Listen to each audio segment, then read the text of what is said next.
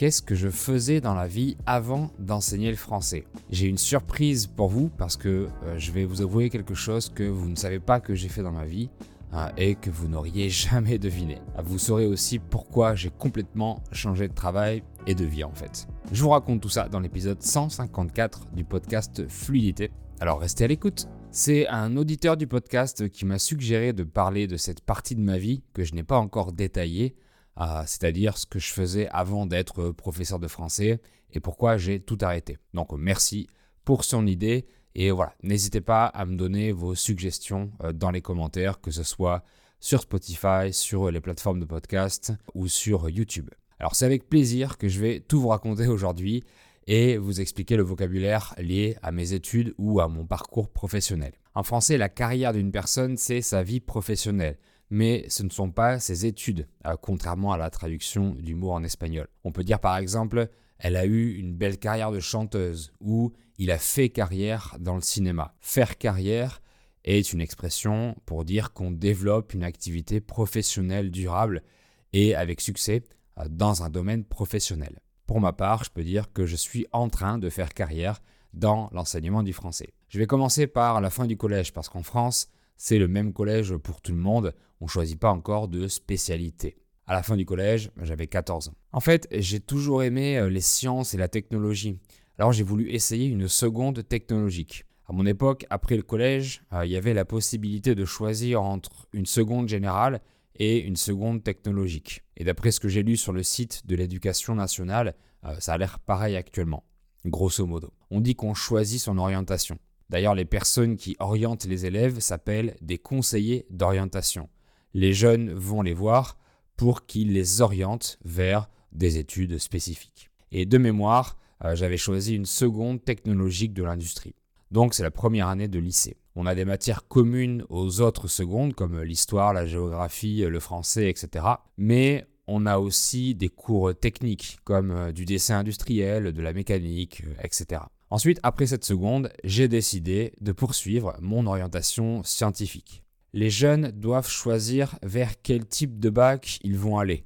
Donc, quel baccalauréat ils voudront passer pour les deux années suivantes, euh, qui sont la première et la terminale. Pour ma part, j'avais pris un bac STI, euh, qui veut dire Sciences et Techniques de l'Industrie. Donc, durant ce bac, euh, j'avais des cours encore plus spécifiques comme de l'électronique, de l'anglais technique, de l'informatique, etc.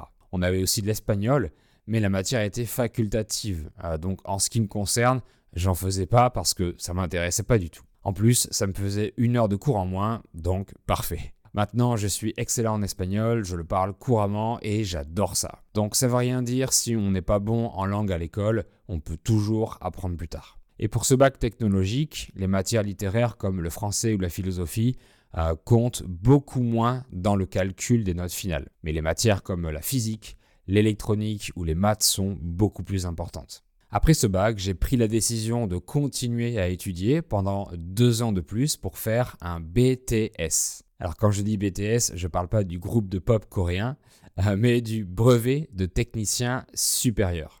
À cette époque, c'était les années où les premiers ordinateurs personnels arrivaient chez les gens. Et quand mes parents en ont acheté un, j'ai tout de suite adoré l'informatique. Donc j'ai voulu faire un BTS IRIST, euh, qui sont les initiales de informatique et réseau pour l'industrie et les services techniques, pour travailler dans l'informatique en fait. C'est le niveau Bac plus 2, puisque ce sont deux ans d'études après le bac. Et je l'ai obtenu à l'âge de 19 ans. Ensuite, les étudiants peuvent continuer vers une licence s'ils font une année de plus, ou vers un diplôme d'ingénieur s'ils en font deux de plus, donc bac plus 4. Vu que j'ai rien trouvé qui me plaisait et que j'en avais marre d'étudier, j'ai tout arrêté et je me suis mis à chercher du travail. En vérité, j'ai à moitié cherché du travail puisque euh, je suis resté un an sans rien faire. Mais personne ne m'avait dit qu'il n'y avait pas beaucoup de jobs euh, dans le domaine que j'avais choisi pour mon BTS, euh, dans cette branche particulière.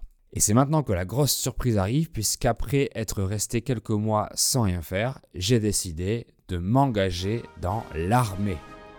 En France, le service militaire n'est plus obligatoire depuis longtemps, mais on peut bien entendu rentrer dans l'armée volontairement, s'engager volontairement. L'idée me plaisait beaucoup parce que je pensais que l'armée française avait des technologies de pointe avec de super ordinateurs, etc. Euh, ce qui est faux finalement. Euh, en plus, être militaire, c'est la sécurité de l'emploi, euh, ce qui veut dire qu'on a un travail tout le temps assuré et assez bien payé.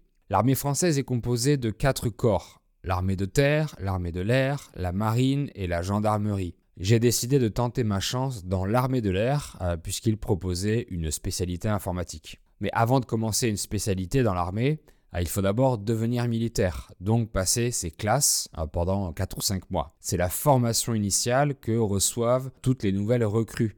Euh, donc euh, tous les nouveaux militaires pour apprendre les bases de l'armée, le combat, le règlement militaire, la hiérarchie, le sport, les armes, etc. Mais durant ces classes, il y a eu un décès dans ma vie privée et j'ai dû arrêter parce que j'ai pas du tout aimé leur réaction face à cet événement tragique pour moi. Donc au bout de 5 mois, j'ai quitté l'armée. Malgré ce problème et leur réaction, euh, j'en garde de bons souvenirs parce que l'armée nous apprend à surmonter nos peurs, euh, la douleur et la souffrance. Elle enseigne également la cohésion, le respect, la discipline, euh, l'ordre et le travail en équipe.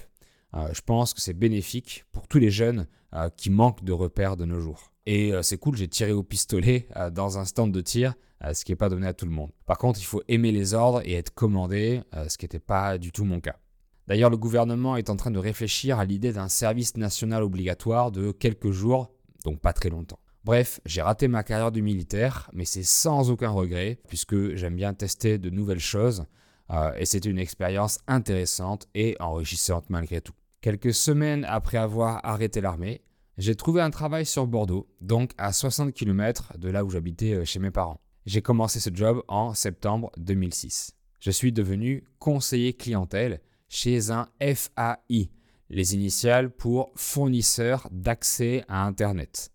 Comme son nom l'indique, c'est une entreprise qui propose l'accès à Internet aux particuliers. J'y travaillais au service technique pour guider les abonnés et les aider à récupérer leur accès à Internet. Quelques années plus tard, cette entreprise a fait faillite et a été rachetée par un autre fournisseur d'accès à Internet euh, qui s'appelle Free et qui est excellent euh, dans le domaine.